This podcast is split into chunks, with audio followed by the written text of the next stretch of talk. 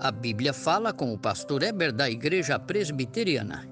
Mateus capítulo 5 e o verso 9 diz o Senhor Jesus: Vós orareis assim: Pai nosso que estás no céu, santificado seja o teu nome.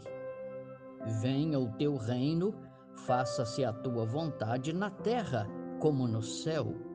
O pão nosso de cada dia dá-nos hoje e perdoa-nos as nossas dívidas, assim como nós temos perdoado aos nossos devedores. E não nos deixes cair em tentação, mas livra-nos do mal, pois teu é o reino, o poder e a glória para sempre. Amém. O Senhor Jesus ensinou esta oração aos seus discípulos significa que só quem é discípulo de Jesus pode orar significativamente. Não tem sentido para quem não ingressa no caminho do Senhor Jesus. Nesta oração está o caráter do salvo diante de Deus. Está o que se deve entender e crer acerca de Deus e acerca de si mesmo. Nesta oração está a vivência, a fé, o temor a Deus, conforme Deus deseja ver no coração dos seus filhos. Diz de como crer em Deus. Isto é, se você entender, crer e viver o que está nesta oração, nisto se resume a tua comunhão com Deus. Nesta oração há muitos pronomes, mas não tem os pronomes eu, meu, mim, e sim nosso, dá-nos, perdoa-nos, não nos deixes cair e livra-nos por quê? Porque esta é a oração do povo da igreja, é oração comunitária. Lá no verso 6 diz da oração pessoal. Jesus falou: Tu, porém, quando orardes, entra no teu quarto, fecha a porta e orarás em secreto, e teu pai que vê em secreto te recompensará. No verso 6, sim, diz da oração pessoal, mas esta não. Esta é uma oração para o povo de Deus. Começa com esta palavra linda: Pai, Pai nosso que estás no céu. A palavra Pai, Abba, é um trato familiar. Significa papai, paizinho, quando o menino faz um pedido ao pai e diz: Pater, o senhor pode me dar? Aí o pai não dá e não atende o pedido do filho. Mas se o filho diz Abba, que significa paizinho, o senhor pode me dar? Aí sim o pai atende o pedido do filho. Por quê? Porque Abba é termo de reverência, de honra, de afeto, de carinho e de intimidade. Bem, esta oração tem três pedidos para Deus e três pedidos para nós. Devemos saber a ordem destas petições. As três primeiras têm a ver com Deus e com Sua glória. As outras três têm a ver com nós e com nossas necessidades. Deus recebe como prioridade o lugar supremo, o primeiro lugar, depois nós.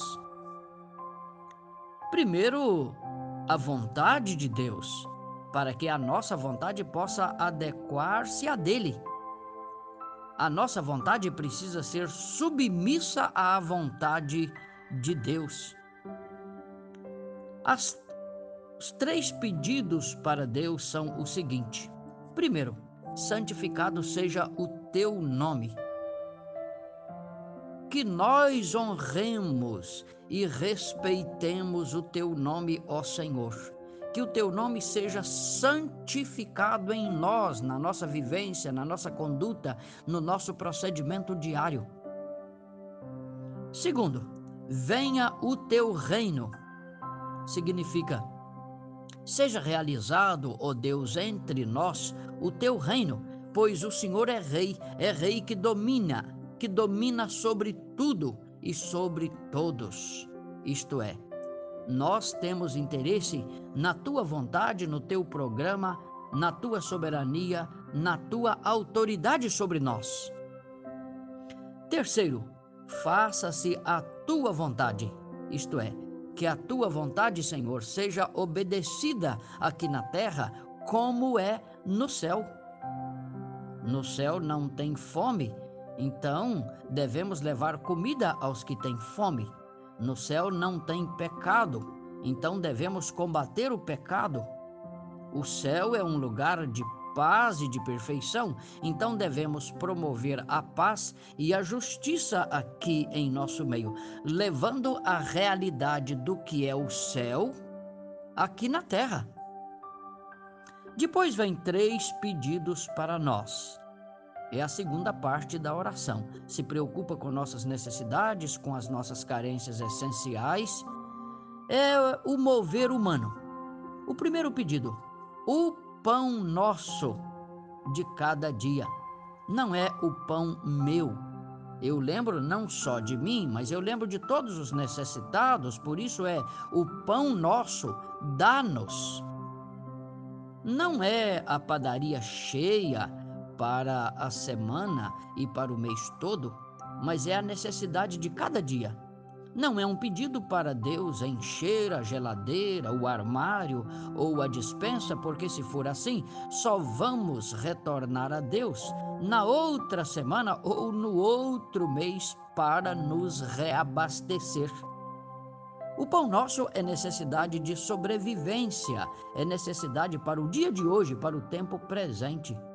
O pão nosso de cada dia significa também as provisões emocionais, mentais e espirituais que precisam ser sustentadas por Deus. Segundo, perdoa-nos. Agora colocamos o nosso passado diante de Deus, buscando a sua graça perdoadora. O povo de Deus busca a santificação e precisa buscá-la, vivê-la e orar por ela. Esse perdoa-nos significa santifica-nos, ó Deus. Deus é perdoador. Ele nos perdoa todo dia e nós devemos fazer o mesmo, perdoar todo dia a quem nos ofende. Deus perdoou em Cristo a Zaqueu, a samaritana, a mulher adúltera, a Pedro, Tomé e até ao ladrão da cruz. Deus é rico em perdoar e esta riqueza não pode faltar no nosso coração. Terceiro, não nos deixes cair em tentação. É o presente e o futuro que nós colocamos no cuidado de Deus. É uma necessidade para todo dia. Não nos deixes cair na cobiça, na impureza, na lascívia, nas bebedeiras, no ilícito, no imoral, nas orgias. Nunca vou me conservar na presença de Deus se conservo em minha vida esses hábitos profanos que ofendem a Deus. Por isso, ó Deus, não me deixe cair neles. Aqui eu estou pedindo, Senhor, eu sou fraco, segura minha mão, guarda-me pertinho de ti não te peço para me livrar da fornalha de fogo, mas te peço, fique pertinho de mim e me ajude a atravessar o fogo. Saiba que a tentação não é pecado, mas é um incentivo para pecar. A fonte de tentação é a carne, o mundo e o diabo. Isto é, a carne, o mundo e o diabo são contrários à vontade de Deus, por isto querem nos seduzir a pecar. Então eu peço, Senhor, livra-me do mal, tanto mal ao meu redor e à minha frente. Por isso, ajuda-me, Senhor, com o teu livramento. Amém. Nestas petições, colocamos o presente, o passado e o futuro diante do trono de Deus. É a totalidade do nosso viver diante da totalidade de Deus. Assim sendo, nesta oração, Jesus me ensina a levar a totalidade da vida a Deus e Deus trazer a nós a totalidade do Pai, do Filho e do Espírito Santo. Amém. Tenha fé em Deus conforme esta linda e rica oração.